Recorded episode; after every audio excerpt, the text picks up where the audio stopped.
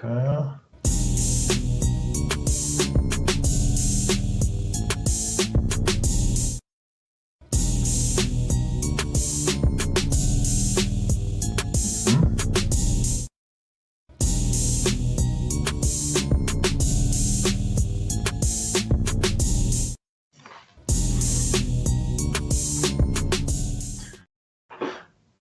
Друзья, это канал ПН 36.6. Следим за нормальной температурой в городе. А, меня зовут Ухов Сергей. А, сегодня рад вам представить а, нашего замечательного гостя, экономиста, экс-министра э, энергетики Российской Федерации Владимира Милова. Здравствуйте, Владимир. Здравствуйте, рад быть с вами снова. Да, спасибо, что зашли к нам в гости. И не забывайте про регионы, это очень важно. А прежде чем мы начнем разговор, э, хочу сказать пару слов технической информации. Не забудьте, конечно, подписаться на наш канал, поставить лайк этому видео а, и ответить на закрепленный вопрос в комментариях или написать свой. Это все крайне важно, чтобы как можно больше пермяков, и не только пермяков, а, посмотрело это видео, заходило на наш канал. И это очень действительный способ достучаться до людей. Ну и, конечно, ссылка для донатов в описании. А, сегодня мы с Владимиром решили, с Владимиром решили продолжить а, разговор, который начали в прошлый вторник э, на нашей конференции, ссылочка на конференцию вот здесь, а, о будущем регионов после Путина. Вот Путин умер, исчез, испарился и так далее. Что нужно сделать в регионе, чтобы построить какое-то более-менее нормальное человеческое а, устройство политическое и экономическое, что нужно сделать, чтобы не упустить этот э, шанс, который нам а, будет э, представлен. А, как не упустить этот момент, Владимир? Ну, смотрите, во-первых, надо, чтобы не только регионы, но и муниципальное образование, муниципалитеты стали настоящими такими полновластными игроками в российской политике, как говорят сейчас модно, стейкхолдерами, потому что в принципе, это вот такая вещь, которой особенно у нас никогда и не было. У нас все строилось на сильной центральной власти, и даже в самих регионах, по сути дела, вот центрами принятия решения традиционно вот с начала 90-х были губернаторы. То есть, вся политическая система так или иначе строилась э, вокруг них. И чем ниже мы двигаемся, тем меньше было и полномочий, и денег, и, э, собственно, стимулов для того, чтобы люди активно в политике участвовали, в местном самоуправлении, в э, управлении регионом. Это же вот одна из сторон нынешней пассивности. То есть люди считают, что они ничего не могут изменить, потому что много десятилетий, вот была такая практика, когда есть какой-то один начальник там в высоком кабинете, там в Москве или в региональной администрации, да, а вот э, какое-то практическое для людей повседневное участие в политике, в общественной жизни, в решении проблем региона и муниципалитета, оно осложнено. Поэтому мы вот с Федором Крашенинниковым написали тут э, такую брошюру вперед смотрящую, как нам построить э, нормальную Россию будущего. Мы как раз говорим там о том, что нам нужна конструкция государства снизу, а не сверху. Вот скорее по германской федеральной модели, как она сложилась вот после окончания Второй мировой войны, когда фактически э, получилось так, что это территории учредили страну и э, создали такое федеральное э, правительство, которое является очень компактным и работает только в рамках делегированных снизу полномочий. То есть огромное количество ресурсов находится в регионах и огромное количество полномочий находится в регионах. И поэтому здесь вот мы там, я там не буду долго пересказывать, можете это дело почитать, но мы предлагаем конструкцию обратную сегодняшней, когда вот у нас есть в Конституции длинный-длинный список предметов федерального ведения и совместного ведения, которое фактически является скрытым федеральным, да, и дальше такая абстрактная фраза, что за пределами этого региона обладают всеми э, полномочиями, там найдите с лупой, что осталось, называется, да. Мы как раз предлагаем сделать все абсолютно наоборот – а, построить Россию снизу от муниципалитетов и регионов и оставить федеральному центру только те деньги и полномочия, которые ему нужны там для внешней политики, безопасности, поддержания там федеральной инфраструктуры а, и контроля за, за исполнением законов а, по всей стране, да. Вот, а, поэтому на самом деле, то еще раз почитайте подробнее, как у нас это описано с Федором, но мы считаем, что недопустимы вот больше такие конструкции, когда очень подробно говорится о полномочиях федерального центра, все ресурсы заведомо концентрируются там, а регионы и муниципалитеты, типа, пойди найди, на что у них осталось там а, а, возможностей, денег и прочее. А, мы считаем, что если... Да, мы, мы считаем, что если закрепить изначально за регионами и муниципалитетами большие ресурсы и полномочия, то туда люди сразу потянутся, потому что у них появится стимул. То есть они будут видеть, что, например, избраться в муниципальное собрание, это не значит, что ты там статистом сидишь и голосуешь по э, какому-то благоустройству, а ты решаешь вполне серьезные вопросы. Ну вот вам пример. Э, мы убеждены, что полиция и а, охрана общественной безопасности это все должно быть в некоем соотношении между региональным и местным уровнем. Вот федеральный центр из этого надо вообще убирать. То есть нам не нужна вот эта вот вертикаль МВД с пузатыми генералами. Нам на федеральном уровне только нужна какая-то компактная служба по борьбе с оргпреступностью. Вот, грубо говоря, ближе там к модели таких федеральных государств, как там Америка, Канада, Германия, Великобритания, там, там нет никакой вот большой э, федеральной полиции, да. И на это должны быть деньги, и эта полиция должна быть ответственна перед жителями, Потому что вот сейчас я сам, например, участвовал в местной политике в Москве много лет, и к нам приходил глава ОВД местного, который говорил, вы знаете, я вообще перед вами не хочу отчитываться, потому что у меня начальство сидит в а, Федеральном министерстве внутренних дел, да, я просто вас, типа, пришел, значит, э, в, в порядке благотворительности проинформировать.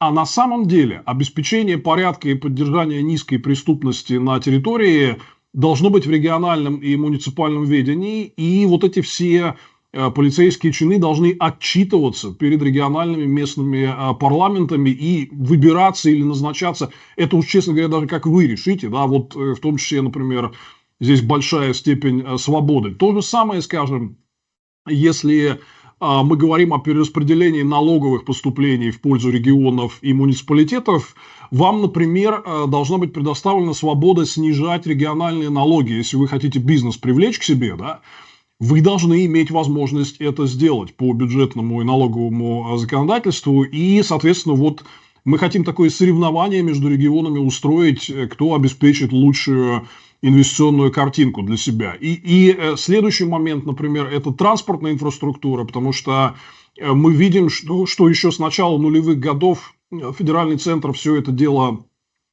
жестко централизовал и э, на самом деле обманул. То есть большинство обещаний по развитию э, транспортной инфраструктуры в регионах не реализовал.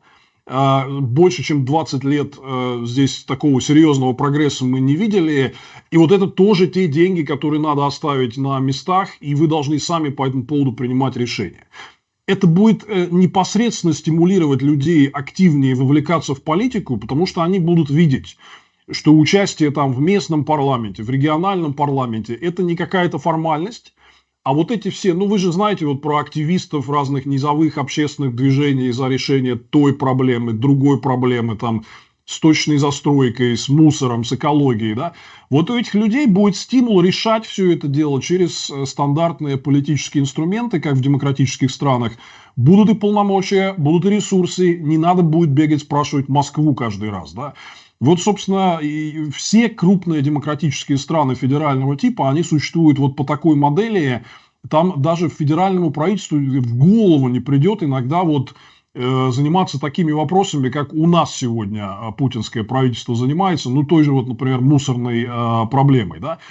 Поэтому вот э, как раз такая конструкция государства снизу, она обеспечивает и решение проблем, и достаточные для этого ресурсы, и вовлечение людей в политику, потому что есть стимул этим заниматься. Вы реально на что-то влияете, а не вот э, чисто номинально занимаете кресло.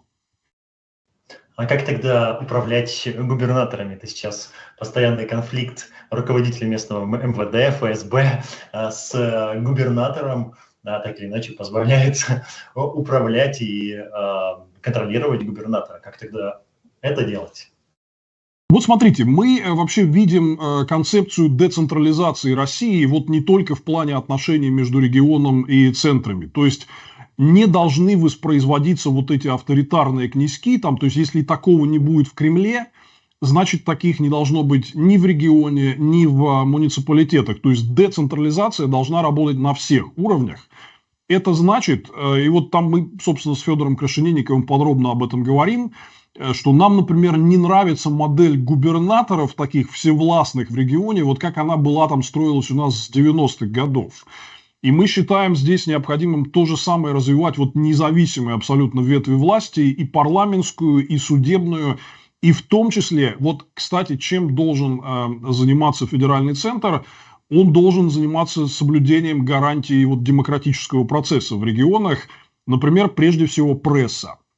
То есть, если как только мы видим где-то вот какие-то э, начальники в регионах или на местном уровне пытаются прессу прикрыть, то тут же федеральный центр должен возбуждаться, вмешиваться и делать все, чтобы это э, давление было прекращено. Да? То есть, вот совсем другая модель вместо того, чтобы выступать таким источником авторитаризма централизованного, центр, наоборот, должен следить за тем, чтобы не допускать э, вот этого авторитаризма на местах.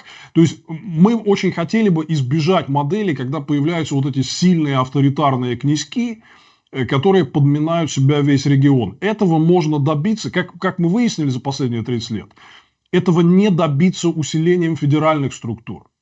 Потому что федеральные структуры просто забирают все себе, назначают какого-то лояльного губернатора сверху, который часто даже отношения к региону не имеет. И они не заинтересованы вот в разделении властей э, и балансе сдержек и противовесов в регионе. Мы хотим такую систему, э, когда есть, во-первых, сильные самостоятельные муниципалитеты, и их много. Во-вторых, и в муниципалитете, и в регионах есть сильные самостоятельные парламенты. Есть независимые суды, которые не подчиняются а, региональной а, какой-то властной вертикали и так далее. То есть вот чем более децентрализованная система, вот как она в стране должна такая быть, она точно такая же должна быть и в регионе. Вот считайте, что это мини-федеральная модель вот э, в таком уменьшенном масштабе. Муниципалитеты. Вот сейчас э, укрупняют, укрупняют муниципалитеты. Вот эта муниципальная реформа, которую проводит Путин уже достаточно долгое время, и практически все там а, сельсоветы, а, все а, небольшие поселения объединили в один муниципальный орган.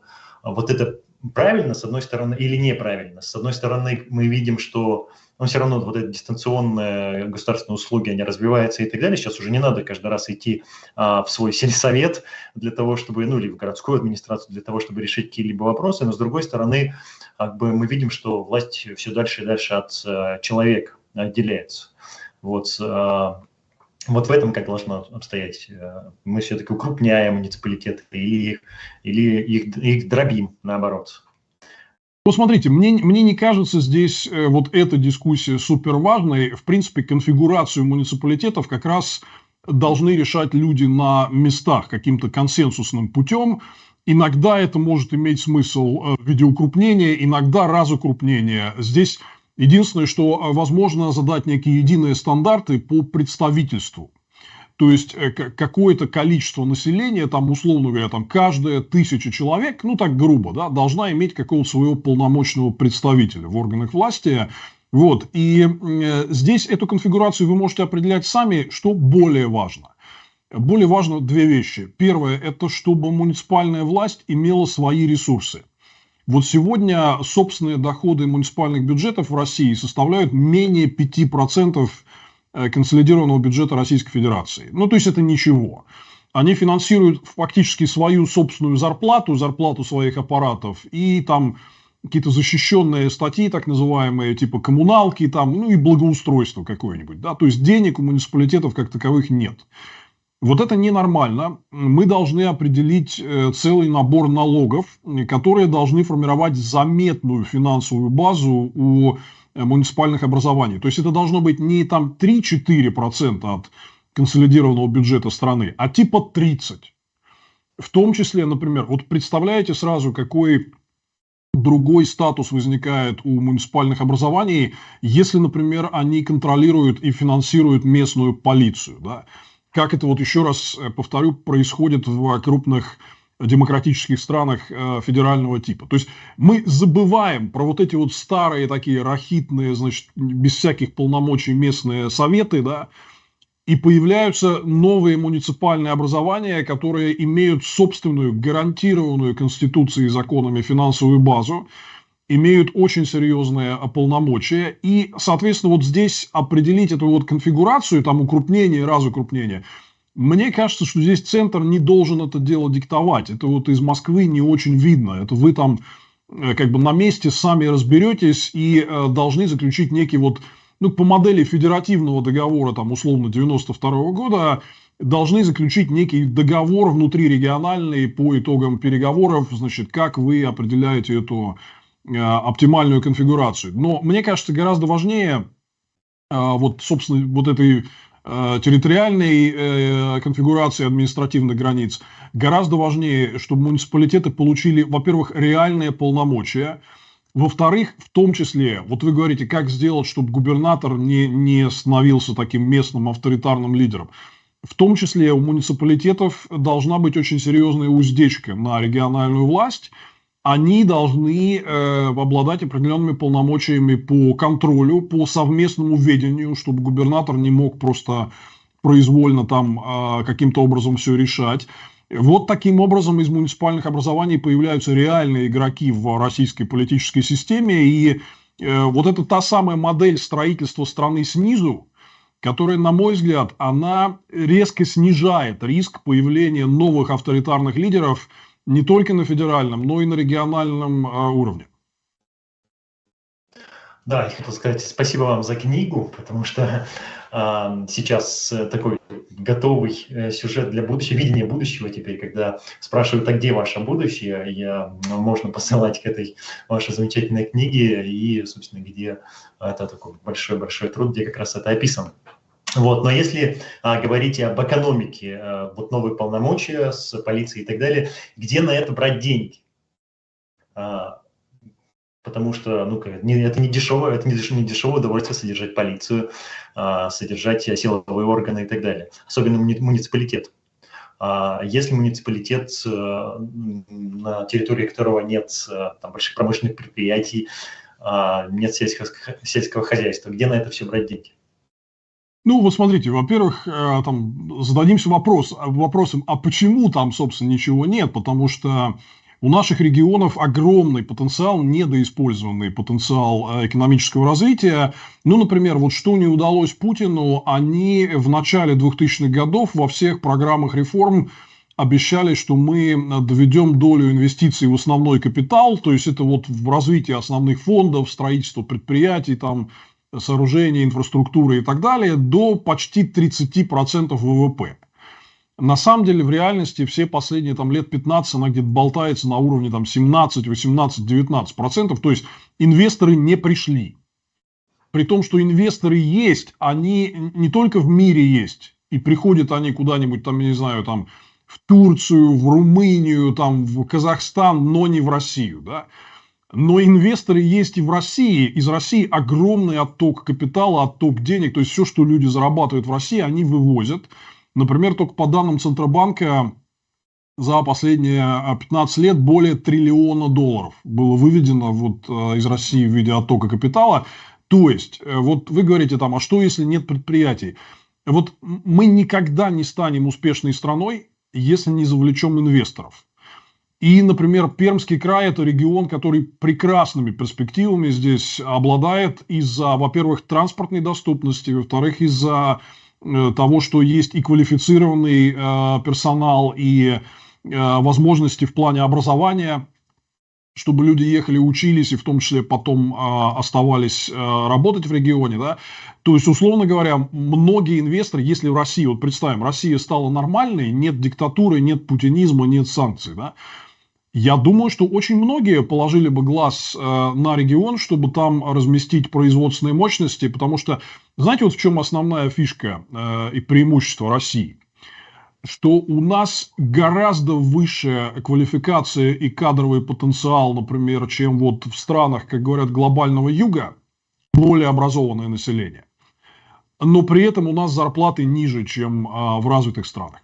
То есть можно чуть-чуть подтянуть зарплаты, да, но при этом работать с высокой э, квалификацией. Вот почему инвесторы, например, идут вот в этот пояс, скажем, э, стран, похожих на нас, вот, я не знаю, там, ту же Турцию, в конце концов, да, потому что есть вот эта вот история, что э, они ищут сочетание э, там, относительно более конкурентоспособного труда с э, достаточно высокой квалификацией. Вот Россия в этом плане хорошо проходит.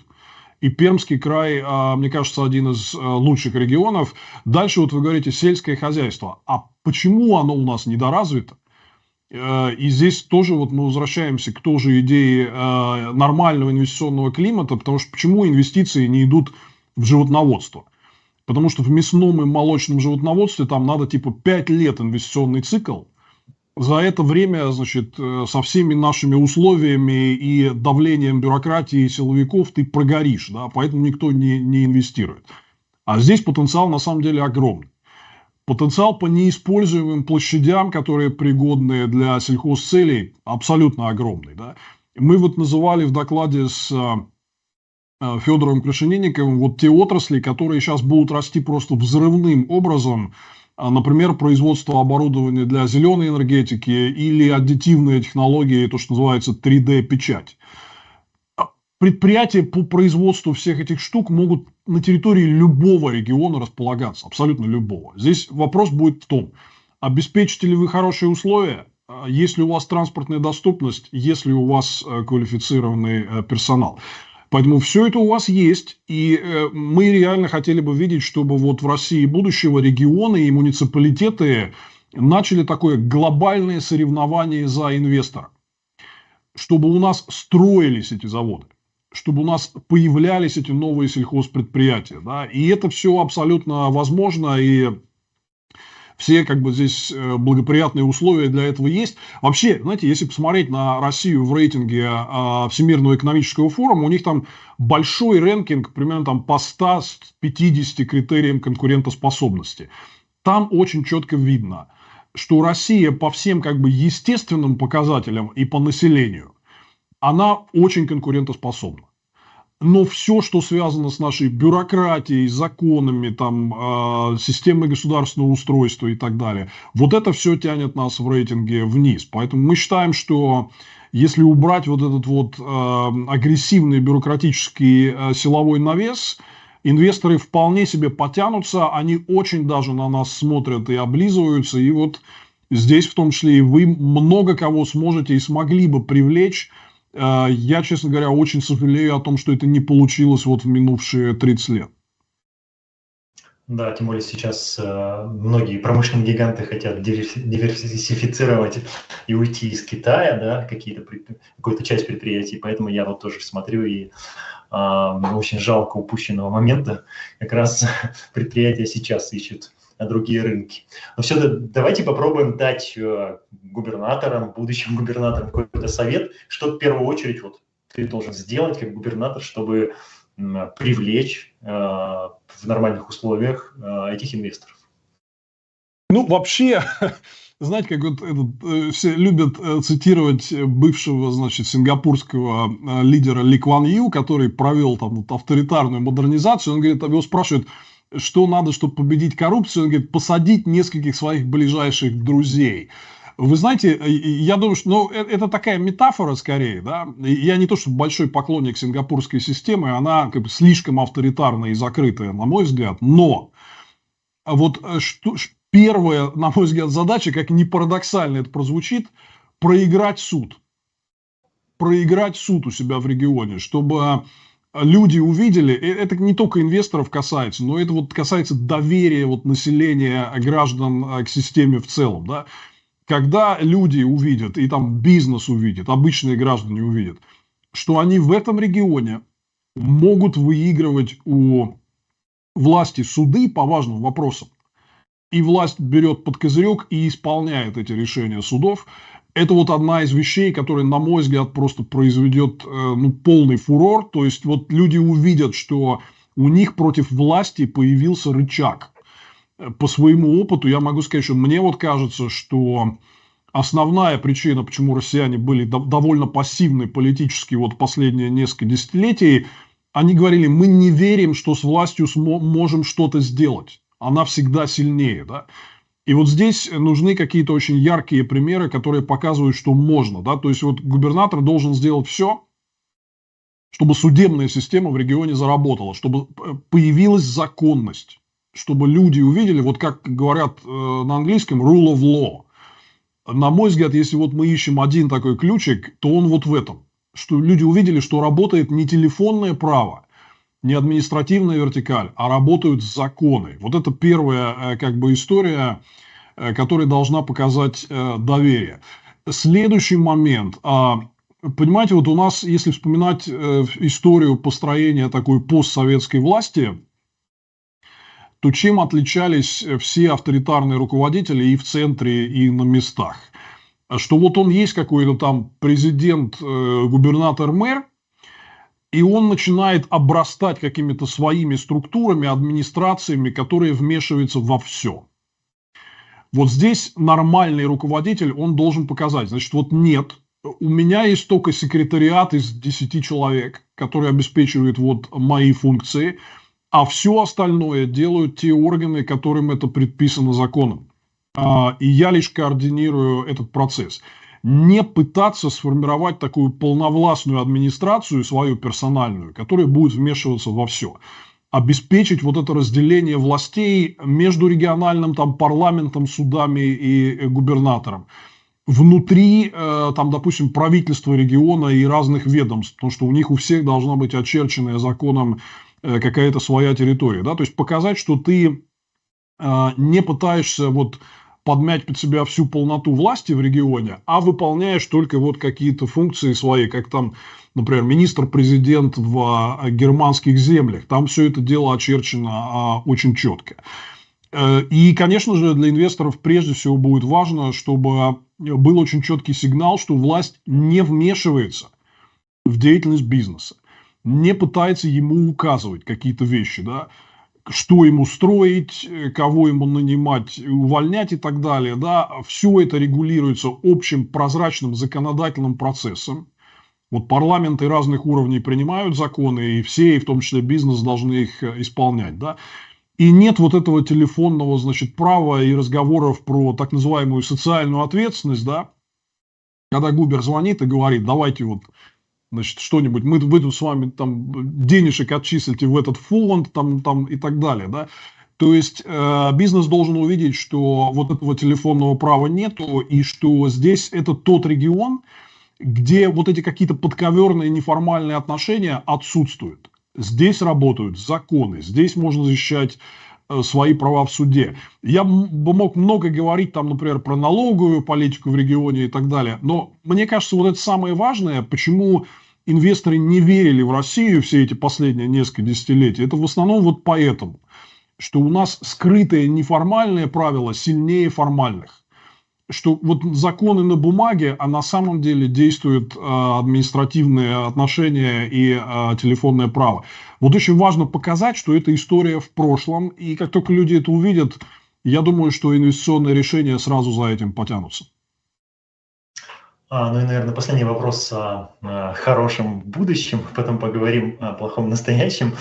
А, но вот сейчас а, просто а, мы видим, как государство массово проводит деприватизацию последних предприятий, которые еще были каким-то образом независимые. То есть у нас недавно совсем а, деприватизировали Метафракс.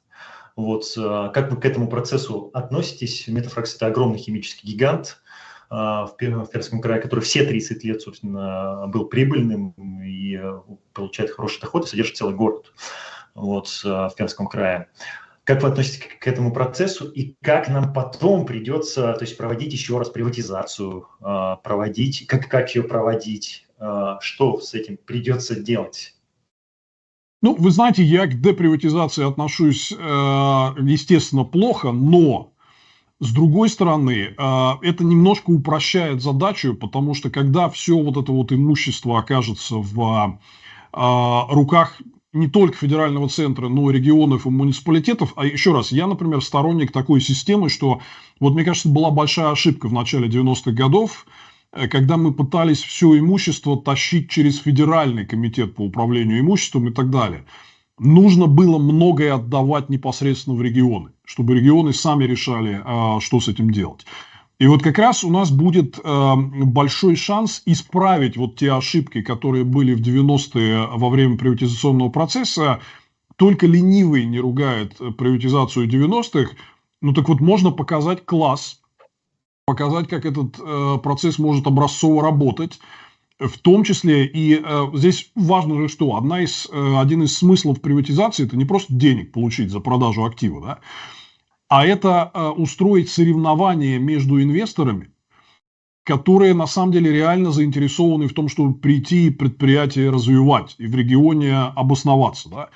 Так вот, э, здесь э, на самом деле много есть поле большое для работы, чтобы помочь регионам и с методологией, и с международным опытом, как это все делается. Но вот у вас будет возможность во-первых, все это дело продать и получить хорошие доходы в бюджет. Во-вторых, продать это таким образом, э, чтобы привлечь наиболее заинтересованных инвесторов, а не просто каких-то вот, знаете, временщиков, как у нас вот понахватали этих активов, потом из них сформировались какие-то криминальные бизнес-конгломераты, и все это, конечно, пошло не так, да.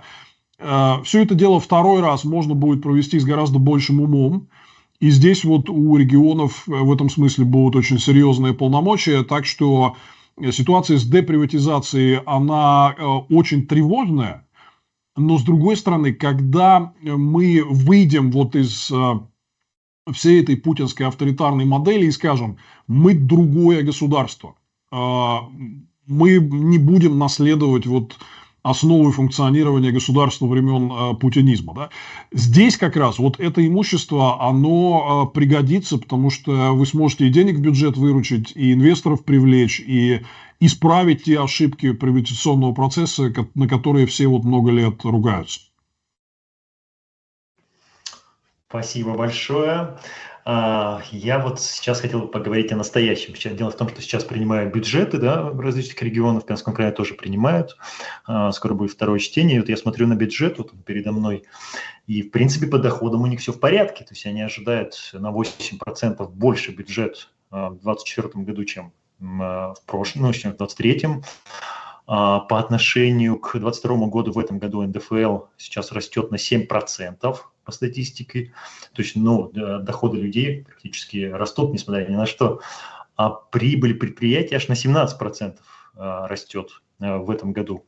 А, почему растут доходы, растет прибыль, и э, это, получается, путинская экономика справилась с кризисом? Ну, подождите, э, давайте не спешить, еще ничего не растет. Это все а, минфиновские проектировки на следующий год. На мой взгляд, они абсолютно нереалистичные как на федеральном, так и на региональном уровне. То есть, вот смотрите, например, в федеральном бюджете на 2024 год, откуда растет этот розовый оптимизм, они закладывают рост э, доходов бюджета на более чем 22% в годовом выражении. Вот откуда эти ваши... Я не видел пермский бюджет, сори, да, но примерно вот догадываюсь, что э, это все идет э, в таком же ключе. Я видел по другим регионам эти проектировки. Закладывается какой-то совершенно нереалистичный рост доходов. Его не будет. Давайте так вот серьезно об этом говорить. Потому что даже если посмотреть на те минфиновские цифры, которые они э, закладывают на ближайшую трехлетку, это типа угасающий рост ВВП, типа 2 с чем-то процентов в год. Вот скажите мне, пожалуйста, как может быть рост ВВП на 2%, а рост доходов бюджета на 22%? Вот где здесь вот логика, да? Значит, единственное, чем это можно объяснить, это существенным увеличением налоговой нагрузки. Поэтому еще раз, вот не копался в пермском бюджете, но уже вижу, что э, на федеральном уровне это серьезно планируют. Вполне может быть, что э, у вас власти тоже хотят кого-то из э, крупных предприятий дополнительно подоить. Таким образом, вот из этого образуется соответствующий рост доходов. Органический рост доходов не получается никак. Потому что, например, вот э, даже по тем материалам к федеральному бюджету, которые сейчас принимаются, видно, что э, роста реальных зарплат и реальных пенсий фактически не закладывается. Он есть только в ограниченном сегменте, который, давайте прямо говорить, связан в основном с э, ВПК. То есть мы в чистом виде возвращаемся в вот эту советскую систему двух экономик, когда во всем, значит, что было связано с ВПК, там все цвело и пахло, да, как тут мне один из э, лидеров КПРФ говорил, у нас мужики получали на заводе 600 рублей, но это был завод по производству систем наведения для баллистических ракет, поэтому там-то, конечно, понятное дело, что там зарплаты были совсем другие. Да, у вас в регионе есть много всего связанного с ВПК, и, конечно, вот этот сегмент, он будет чуть-чуть вытягивать эту картинку, да. Вот, ну то есть, короче говоря, я считаю, что это абсолютно прожектерские, э, нереалистичные какие-то цифры, э, что уже в ближайшее время э, путинская экономика и экономика регионов столкнутся с таким очень серьезным тестом на реальность, потому что мы видим, что, ну вот смотрите, налоги растут, ставка Центробанка запредельная. Центробанк обещает долгое, значит, долгий период жесткой денежной э, политики. Экспортеров мучают абсолютно жесткими комиссарскими вот этими закорючками, докопками по э, валютному контролю. Логистика торговли с Азией выросла просто катастрофически. Вообще цены очень сильно выросли из-за переориентации на Китай по всем группам товаров, начиная от машин до тканей, продовольствия там, и так далее. Да? Ну вот Скажите мне, вот как, вот как в таких условиях, вот, вот откуда взяться этому, там, сколько вы сказали, 80% роста доходов, ну пусть они это кому-то другому рассказывают, поэтому давайте вот э, дождемся каких-то более реальных цифр и 8, тогда обсудим 8, настоящую 8%, картину. 8%. Вы знаете, 8%, 8, 8% это тоже сильно выше среднего роста экономики, которые вот власти закладывают на перспективу ближайших трех лет. То есть, еще раз, когда у вас планируется рост экономики на 2, а доходов на 8, это значит, что бюджет планирует выжимать из нее какие-то дополнительные соки, что будет плохо для развития, плохо для инвестиционного процесса. Вообще, как это работает, можно почитать в книжке Егора Гайдара «Гибель империи». Когда доходы падают, из экономики значит, пытаются выжимать больше по принципу там, корову меньше кормить, но больше доить – чем это заканчивается, там очень хорошо и красочно описано. Угу. А, а доходы физических лиц, вот они растут, они весь, э, получается, весь этот год по, а, по всем, а, получается, ну, то есть на 7, на 7%, на 7% они растут. Это все из-за как раз вот этих трех смен на промышленных э, предприятиях, которые делают оборонку, или какой-то еще есть секрет да, в основном из-за этого там, то есть это то, что вы называете, это средняя температура по больнице. На этом фоне, а, например, у нас а, бюджетникам и пенсионерам закладывали индексацию, индексацию зарплаты и пенсий по плановой инфляции. Как вы видите, сейчас инфляция выше плановой и, и э, продолжает э, стремиться вверх. Да? То есть, например, у бюджетников и пенсионеров реальные доходы в минусе. А, практически во всех э, сервисных отраслях, которые работают на потребительский спрос, скорее всего, тоже какого-то большого роста доходов нет. Рост э, зарплат есть действительно в промышленности, связанной с оборонкой, и в ряде отраслей, которые ориентированы на экспорт. И там э, ситуация с доходами не такая плохая. В итоге вот интегральная картинка получается как бы вроде как нормальная, да, но здесь надо понимать, что большая часть экономики остается за бортом вот этого оборонно-промышленного пати, да, и э, в этом смысле это все действует ровно до тех пор, э, пока у федерального центра на это есть деньги. Как мы видим, центр сделал очень четкую ставку. Хочу, чтобы у меня деньги были долго, военные расходы повышались, значит, буду для этого увеличивать налоги. Еще раз подчеркну, что чудес в экономике не бывает. Э, продолжит увеличивать налоги еще на фоне такой жесткой денежной политики. Будет резкое сокращение инвестиционной активности, экономика будет схлопываться, и налоговая база э, тоже будет схлопываться, и возможности для роста зарплат не будет. Поэтому вот э, такая вот это вот иллюзии, которые они сегодня испытывают, они очень опасные. То есть э, у них пока остались какие-то деньги, какие-то возможности, они делают из этого далеко идущие выводы, что так будет всегда. Нет, своими собственными действиями и политикой они эту перспективу убивают. Ну вот они, э, в Пермском крае, по крайней мере, они сокращают все там, особенно строительство, образование, медицину, вот эти все больницы и так далее, все сокращают, кроме дорог. Вот на дороге выделяется даже больше, чем в прошлом году, там на 10-20%, на 10-20%, на 10 миллиардов рублей практически. Почему строят дороги? Продолжает, мы видим, что как бы денег становится меньше, кризис нарастает, в дороги вкладывают огромное количество денег. Почему? Потому, потому что на этом можно хорошо заработать. А, и то есть это для вот этой всей административной э, вертикали это один из самых удобных бизнесов по зарабатыванию откатов, потому что туда в эти дорожные сметы, вы, вы знаете, как у нас это все строится, да, туда можно заложить э, просто небольшой мини-клондайк, да, и работают там, как правило, всегда связанные с властями подрядчики, поэтому, конечно, для них это вот э, очень удобный коррупциогенный бизнес, поэтому мы видим, что здесь, в принципе, много где по стране, несмотря на то, что все режут э, социалку и многие вещи режут по-живому, вот здесь они э, не жадничают. Но по дорогам э, такой интересный момент, что, смотрите, у дорог есть мультипликатор, когда экономика растет.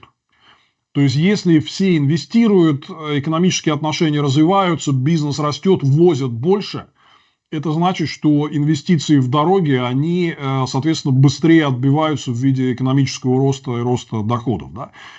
Если все находится в состоянии стагнации и депрессии, то вот масштабные инвестиции в дороги, ну, как бы, к чему это приведет? Не особо. У нас, если вы посмотрите, например, да, был временный всплеск автоперевозок из-за переориентации на восток, но в целом грузооборот транспорта у нас стагнирует э, по России. Поэтому здесь это вот тоже отражает то, что ситуация далеко в экономике не такая благоприятная, как власти рассказывают. Поэтому вот если они в дороге вложатся побольше, это большого эффекта для э, экономического роста не даст потому что общие условия для него плохие. Да? А вот то, что они, например, режут образование, э, это плохо, потому что деньги, вложенные в образование, там помимо э, всяких важных вещей, ориентированных в будущее, это еще и просто, то есть образование – это зарплатоемкий сектор. Там в основном расходы идут на оплату труда. Это значит, что у бюджетников в сфере образования будет меньше денег, они меньше их понесут в сферу товаров и услуг, и вот для экономики это будет хуже. Так что вот видите, вот вы вот подтверждаете, что многие Я сферы, они... Строительство в сфере образования, потому что а, да, по поводу финансирования сферы образования они там индексируют на 5%, а зарплаты, как всегда, меньше инфляции даже. А по поводу, я имел в виду именно строительство школ, детских садов это режут, медицинское тоже режут, а вот дороги, а строительство дорог увеличивают. Ну, 5% э, индексации, как вы понимаете, на фоне нынешних цифр инфляции, 5% индексации это тоже очень мало. То есть это фактически в минус. То есть это значит, что покупательная способность людей, которые в этом секторе работают, будет падать по факту. Поэтому вот но при этом э, ВПК чувствует себя отлично, вот в дороги инвестируют. Ну, такая вполне понятная модель экономики. Так, и еще в целом по, по производству, вот еще у нас такие цифры, падает все производство в среднем на 8%. А, по году. Удобрение, производство удобрения на 31% а, в прошлом году упало. Химическая отрасль на 17% упала в прошлом году. А, падение продолжится, как вы считаете, и к чему все это приведет? Ну, смотрите, по удобрениям там серьезная история. Вот, собственно, почему Путин так упирался по поводу зерновой сделки. Он хотел бы, чтобы сняли международные ограничения и санкции против э, российских производителей и экспортеров удобрений. То есть они довольно серьезно ударили. Это вот один из э, таких вот ключевых факторов. Поэтому это просто специальная отрасль, которая страдает от этого. Но в целом, смотрите, вот общая картинка, она, еще раз, она очень простая что сейчас, по сути дела, есть спрос только на два типа товаров. Первое это все, что связано с э, оборонным производством. И второе – это вот такие довольно примитивные сырьевые э, ресурсы, которые мы экспортируем сейчас уже прежде всего в Азию, потому что европейский рынок э, для нас закрыт, при этом экспортируем по не очень дорогим ценам. Все остальное, вот все, что там ориентировано, например, на внутренний спрос, я думаю, что здесь будут большие проблемы в будущем, потому что сейчас внутренний спрос подпитывается только бюджетными деньгами и бешеным ростом потребительского кредитования, который не будет продолжаться там не то, что вечно, он скоро будет охлаждаться очень сильно. Я вот вижу, что этот процесс уже пошел, и Центробанк там этим э, всячески очень-очень сильно озабочен. А поэтому мне кажется, что вот за пределами вот этого военного и экспортного сегментов э, все остальные производства, ну, им сложно придется и с точки зрения спроса, и с другой стороны на них давят э, ставка Центробанка, просто абсолютно нереальная. То есть по таким Э, по таким ставкам привлекать кредиты на развитие это просто экономически нецелесообразно. Поэтому, мне кажется, промышленность вся и дальше будет вот э, делиться на вот эти две части. Это все больше напоминает советскую экономику, военка плюс э, экспорт примитивных сырьевых ресурсов. Да. Все остальное потихонечку будет загибаться. Угу. сельское хозяйство в прошлом году росло, а в этом году уже 2% всего роста, поэтому а, вот, но а, наш Минэконом с вами не согласен. Они заявляют, что ожидает восстановления экономики на 1,7% в год уже с 2024 года. еще раз, э, вот давайте проверим все эти цифры жизнью. А что касается, например, сельского хозяйства, если вы уберете из этого рекордный урожай зерновых, который на самом деле в основном привел к тому, что пере, переполнены склады, и они начали э, как бы сокращать объемы посевов под будущее, чтобы такого избытка не допускать. Да? Если убрать это все, опять же, в животноводстве в лучшем случае стагнация. Да? А, за пределами э, там, зерновых культур какого-то тоже вот здесь такого прорыва в сельском хозяйстве нет потому что это все связано прежде всего с плохими инвестиционными условиями. И ждать здесь тоже вот э, каких-то серьезных перемен не стоит, потому что у нас вся вот эта зарегулированная бюрократическая э, модель, где э, над бизнесом хозяйничают силовики, монополии, там, чиновники, она никуда не делась. Это значит, что вот видите, там Патрушев проводил тут неделю назад совещание в Томске и говорит, Почему-то мы не достигли таких успехов значит, в сфере импортозамещения, как вот мы рассчитывали. Надо же, при э, таком ужасном инвестиционном климате, ну вот на мой взгляд, совершенно это дело неудивительно. Поэтому посмотрим, как сбудутся все эти прогнозы. Но вот пока мы видим, что еще раз за пределами, по сути дела, вот военки, которые держатся на бюджетных вливаниях, все остальное чувствует себя не очень. Спасибо большое. И несколько вопросов э, по политике. Я знаю, что выборы Путина вы не считаете чем-то значимым, но э, все-таки я задам вопрос, э, вот что делать в регионах, на местах, чтобы использовать этот момент политической нестабильности? Так или иначе, нужно, как я считаю, это использовать. И как вы считаете, что вот в регионах делать люди?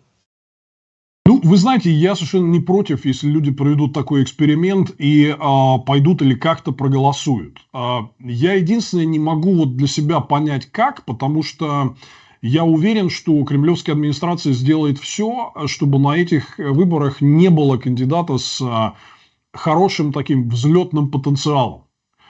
Как только, если, допустим, теоретически вот что-то близко такое появится, его сразу снимут, посадят там и так далее. Мы вот будем, будем иметь Борис Борисовича Надеждина. То есть я это вот э, вчера на стриме иронически назвал коброй с, с, с выдернутыми ядовитыми зубами, да, которые даже если укусят, то это не больно.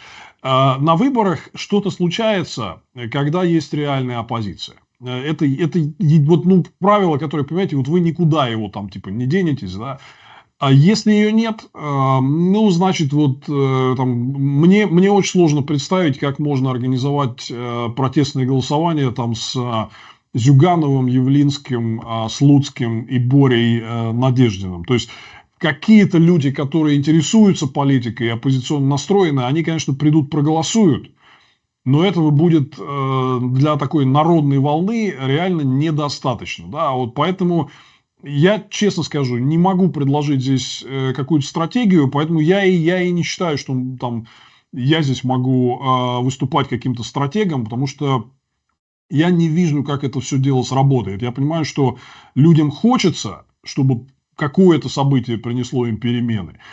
Но все-таки вот у меня есть ощущение, что это вот ну не в этот раз. И что перемены наступят, когда власть ослабнет, а просто вот на, на контролируемых выборах окей, можно прийти проголосовать за оппозиционного кандидата. Даже интересно, если что-то выйдет из этого. Интересно, как получится эти голоса защитить, потому что вы знаете, что наблюдение ликвидировали, теперь везде царит электронка, которая просто непрозрачная, там возможны любые результаты.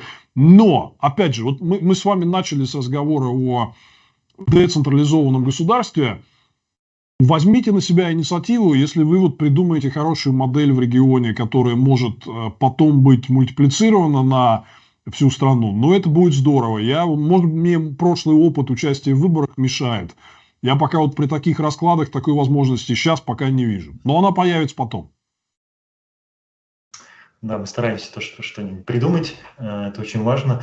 Но у нас осталось немножко времени совсем. Я хотел сказать, что на этой неделе апелляционный суд подтвердил решение в 7,5 лет колонии моей бывшей коллеги э, Лилии Чанышевой. Я Лилию прекрасно знаю, хочу, а, в общем, возмутиться этим решением, конечно же.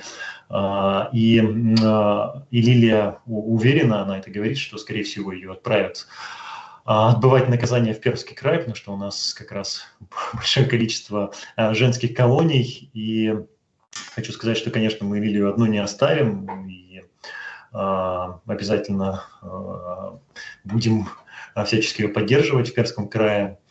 Вот, хочу пожелать ей свободы ей, всем политзаключенным, свободу Алексея Навального.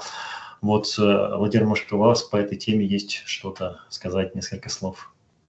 Да, это, конечно, невероятное варварство. Я тоже Лилию знаю очень хорошо. И она как раз вот, когда ее арестовали, она наоборот э, как раз всячески давала власти понять, что окей, она готова отойти от политической деятельности и э, заняться своей личной жизнью. Но это, то есть, это еще раз подчеркивает, насколько у нас абсолютно подлые власти.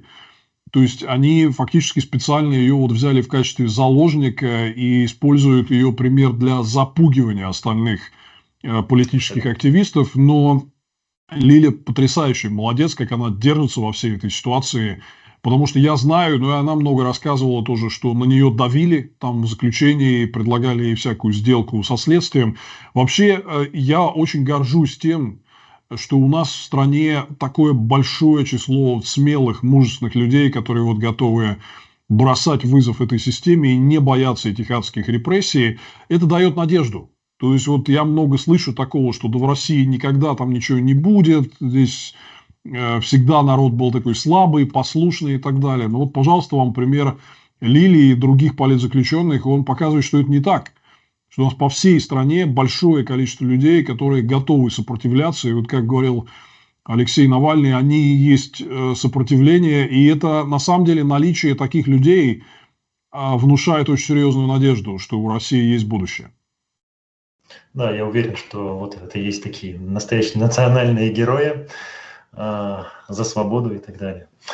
А, спасибо, спасибо, Владимир, за этот разговор. Мы всегда рады видеть вас на нашем канале. Э, надеюсь, что времена, когда получится построить что-то человеческое, когда выйдут все политзаключенные, а, наступит быстрее, чем мы ожидаем, и надеюсь, что мы не упустим в этот раз а, этот шанс на какие-то демократические преобразования в нашей стране. Пока давайте работать над этим и приближать как можно скорее. Спасибо большое. Уверен, что не упустим. И очень был бы рад приехать, вернуться в Перм, наконец, и походить ногами по твердой пермской земле. Мы всегда рады вас видеть. А, с вами был канал Перек 36,6. В сотый раз хочу напомнить, что обязательно а, ставьте лайк этому видео, подписывайтесь на наш канал, а, прокомментируйте. Все, все это очень, очень важно, чтобы донести информацию как можно до большего числа людей. И ссылка для донатов, как всегда, в описании. Спасибо большое, Владимир. До свидания. Спасибо.